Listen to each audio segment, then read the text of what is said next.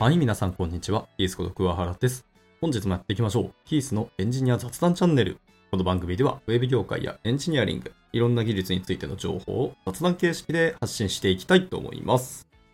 えー、で、今日はですけども、昨晩ですね、ファインディさん、会社さんの、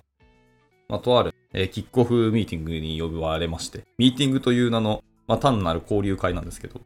交流会に呼ばれて、飲みつつ、話をしつつ、みたいな。まあ、最近のファインディさんの行いとしては、とにかくイベントをたくさん行っているっていうところがすごい強くて、まあ、やっぱり認知度拡大がすごいしたいっていうのと、エージェント的なお仕事をされているので、まあ、そこを強めていきたい。単に、うちはいろんな採用やってますよっていうお話ではなくて、いろんなイベントやったり、交流をする中で、質の高いエンジニアとか、レベルの高いエンジニアさん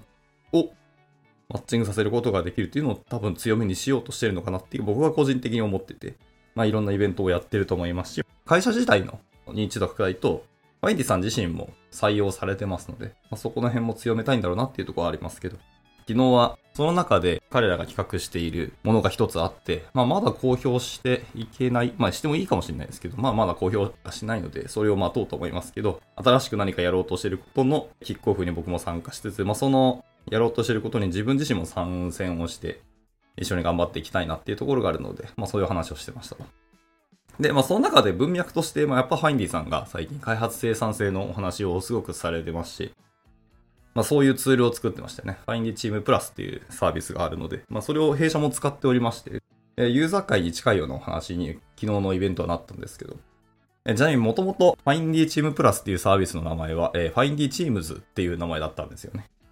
で、途中で、そもそもマイクロソフトチームズとやっぱ名前が被ってしまうし、まあ、省略するとチームズって言っちゃうんですけど、そこが被ってしまうからやっぱり名前よろしくないねっていうので途中でチームプラスっていう名前に変えたらしいです。で、実態としては、いわゆる GitHub をベースとした、まあ、GitHub 以外もありますね。GitLab もそうですし、Bitbucket も確か連携した気がしますけど。まあ、要はソースコードのコミットのタイムスタンプをベースとして、開発の生産性を数値化、もしくは可視化をしていこうというようなサービスになりますね。それはもちろん、チームもでもきますし、個々人のものも、でもデイリーからウィークリー、特定の期間を持って、その生産性っていうのを数字を可視化しましょうみたいなところもあって、で、それだけならまあぶっちゃけ GitHub API 叩いてやろうと思えばできなくはないですけど、いざ実際やってみるとものすごい大変なので、それをサービス化してくれるのはすごくありがたい。で、また、そのチーム単位でどんだけ頑張ったらどれ辺の数字が出たらうちらは素晴らしいものなのか、それともこの辺の数字だとまだまだなのかみたいな、そういう指標もサービスの中にある程度含めてくれていますので、例えば、リードタイム、開発サイクルタイム、サイクルの、リードタイムとして、ファーストコミットからなんか特定ブランチへのマージが行われた、そのリードタイムの時間が、例えばまあ20時間とかだとすると、まあかなりいい方だよみたいな結果を出してくれるっていうので、まあそこはすごくありがたいですし、個々人のタイムスタンプからコミットの時間だったり、コミットの量だったり、あとはそのコミットの流度とかですかね、みたいなところまでしっかり可視化をして、事細かく分析することもできたりはするので、まあ割とおすすめではありますけどね。で、まあまあ、そのファインディのサービスの紹介はまあここまでして、で、本来の開発の生産性ってなんだろうねってとこなんですけど、まあそういうツールを使って、要はエンジニアの活動って、まあ結局あの開発のお仕事が多いと思うので、開発の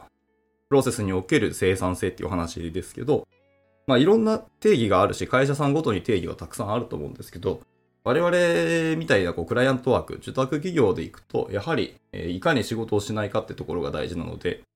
先ほど言った通りに、うちの会社ではまずは、特定のブランチへのマージまでのリードタイムっていうのが僕らは、えー生産性と一旦指標を決めてで、数値を見ていったってことがありますね。で、いろんなチームに入れたり、いろんな人個人に入れてみたりしてやってました。で、そうやってやっていくとですね、意外と、うちの会社はそもそもベースとして、たくさんのメンバーの生産性は高かったんですよね。その数字だけを言うと。で、高かったんですけど、えープロジェクトの進行が遅かったり、そもそもリソースかかりすぎだろっていうようなあのビジネスサイドの視点だったりご意見がある。まあ、それは納期に対してここまでのチケットが消化されたり、ストーリーポイントがちゃんと積み上がってますっていうのがあって、それと照らし合わせると、エンジニアの生産性は高いと言うけど、結局ビジネスに貢献しないって意味では生産性低くんじゃないのっていう話があって、まあそれは開発の生産性ではないでしょみたいな話もある。まあ目的としてはビジネスがある中で開発というフェーズを僕らがやってるって意味では、一概に無視はできないよね。なかなか大変ではあるんですけど。えちなみにうちの会社とか僕の所属していたチーム何個か見たんですけど、ボトルネックはどこにあるかっていうのが意外とそういうサービスを使うとパッと見えたりしてて、えー、びっくりしたのは、プロリクエストを出すじゃないですか。アプローブされたんですけど、マージされるまでの時間が結構かかったりしてて、まあそれはルールとして、プロリクを出した本人がマージをするっていうところが、ルールだったチームがいくつかあったんですね。で、そういうチームはメンバーが approve しましたって言って、まあ Slack にも通知が流れるんですけど、本人がそれを見るのがまた次の GitHub 見るとき、もしくは本人が次のプルリクを出すときまで意外と放置をされていて、リードタイムとしては長くなった。なので、デプロイする頻度も下がりますよね。マージされたら基本的に CI/CD とかがキックされて、マージされたりデプロイするまでの自動化はもちろんしてたりするんですけど、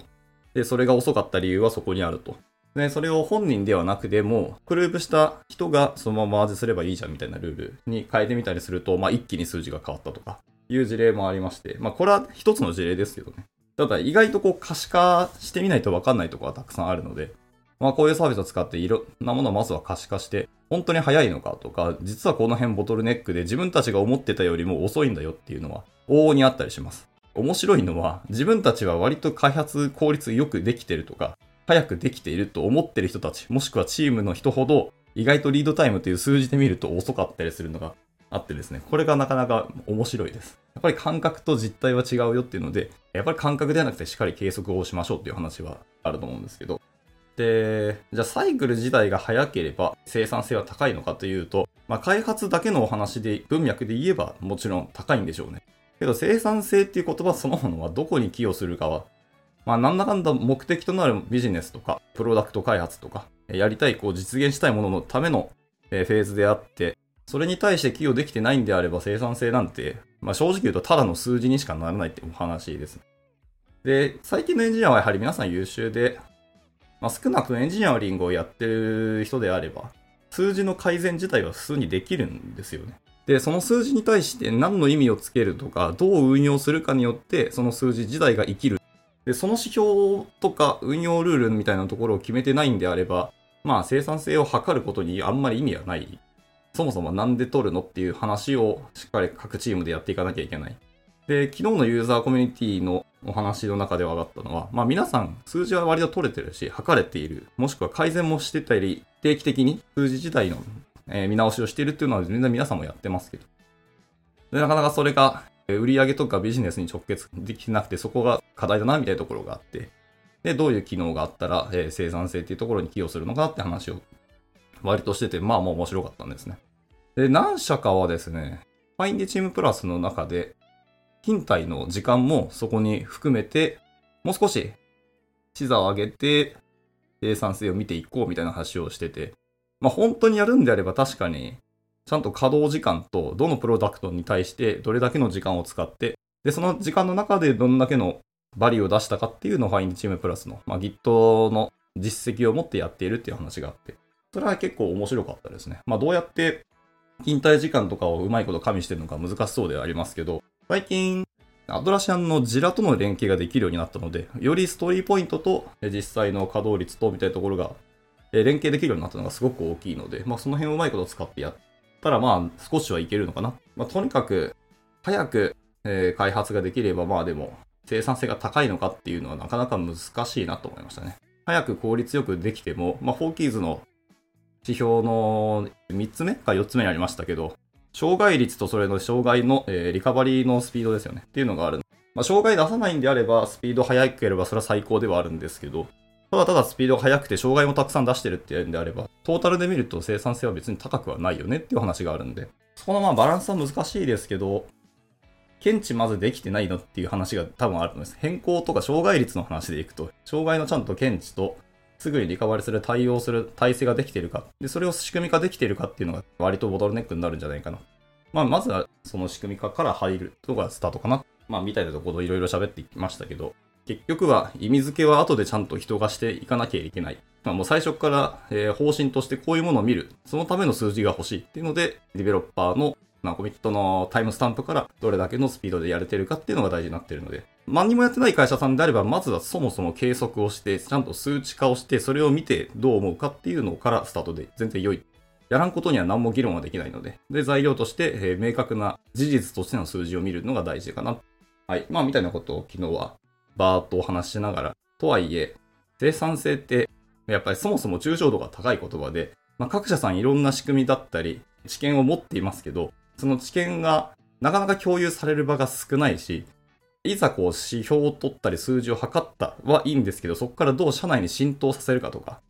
いや、本当はみんなが意識をして、同じように生産性を高く開発をするっていう風な意識のもとやってればいいんですけど、まあ数字を出すと今度は数字のハックをしようとするメンバーはやっぱ絶対出てくるんですよ。で、数字のハックはもちろんできちゃうんですよね。単に数字だけを上げようと思えばいくらでもできるんですけど、まあそれがちゃんと自分のチームのプロダクトの成長とか、会社のビジネスに直結するとか、例えばその OKR みたいなものを定めてる会社であれば、自分の年間目標に対してどれだけ今、こういう件できてますかっていうのはある程度定量的に見るっていうふうに使うとか、何かしらのやっぱり意味付けをしていくことが今後は課題になってくると思いますので、いろんな会社さんの仕組みだったり、アクション、知見っていうのを共有する場がやっぱり欲しいよなっていうのが昨日の交流会でのお話でした。今回のデブサミの中でもすごく面白い話が一個あって、あれは僕ちょっと参加できなかったのですげえ悔しかったんですけど、まあスライド見ればそのまんまだよなっていう感じはあるんですけどね。めっちゃ勉強になったので、はい。まあそういうでかいイベント以外でも気軽にお話をしたりとか悩み相談する場が欲しいなっていうところで、まあそこをファインディさんがやってくれたらなっていうのは昨日話しながらちょっと思ってました。で、昨日の話の中でインフルエンジニアの方が参加されてましたけど、まあその方が言ってたのは、やはりもうスキーマのレビューとかは AI にガンと投げてしてもらってるみたいなことを言ってましたね。まあレイヤーが低ければ低いほど、そんなに変更とか変化することって割と少なかったりする。まあこういうケースに相手をこういうのをほぼほぼ正解とするみたいな、多少の正解は割と定量化しやすい気がしているので、で僕も実際なんかいろんな CICD の YAML 書くときは、まず一回 AI に書かして、で、それを手直しをすることがほとんどに、自分もそうなってしまいましたし、データベースの正規化とかスキーマも、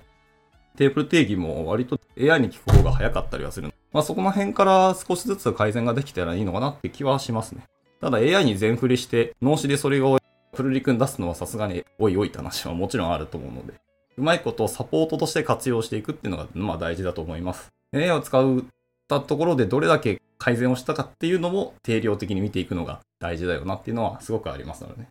まあそういう変な知見もいろんなところで回っていただければ嬉しいなって感じですね。